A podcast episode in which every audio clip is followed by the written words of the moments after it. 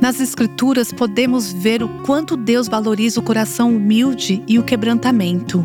Eu pensei que a humildade fosse importante para as outras pessoas. Quando as pessoas olham para nós, ficamos vulneráveis ao orgulho e à autodecepção. Todos olhavam para mim na igreja.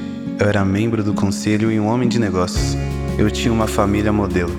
Eu pensei que não precisasse de mais nada. Uma vez que temos uma posição de influência, temos uma reputação a manter. Temos muito a perder se formos completamente honestas quanto às nossas verdadeiras necessidades. Havia uma sala na nossa igreja preparada para as pessoas que precisavam deixar o culto para orar e ser aconselhadas. Eu era líder na igreja e imaginava o que todos pensariam se eu entrasse naquela sala.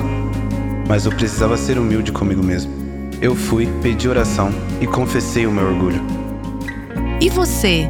Está perseverando para manter a sua imagem? Ou as pessoas olham para você e veem um exemplo de verdadeira humildade?